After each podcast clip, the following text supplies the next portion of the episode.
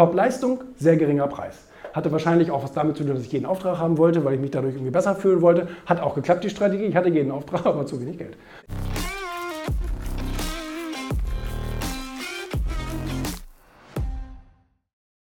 Geld entsteht in erster Linie tatsächlich im Kopf. Und das habe ich im Laufe meiner Karriere am eigenen Leibe sozusagen beweisen können, wenn man so will. Weil am Anfang der Karriere hatte ich auch kein Geld. Ziemlich lange sogar. Weil mir, mir Geld grundsätzlich so vom Wertesystem relativ unwichtig ist. Mir ist auch Sicherheit nicht so wichtig und so. Ich kann auch unter einer Brücke schlafen, habe gar keinen Schmerz mit. Aber Geld stand nie so ganz oben auf meiner Agenda. Da gibt es andere Leute, die sind da einfach noch viel, noch, noch viel besser drauf. Aber das war mir halt nie so wichtig. Und ähm, deswegen habe ich am Anfang meiner eigenen Karriere zum Beispiel auch oftmals meine Leistungen sehr günstig verkauft. Top-Leistung, sehr geringer Preis.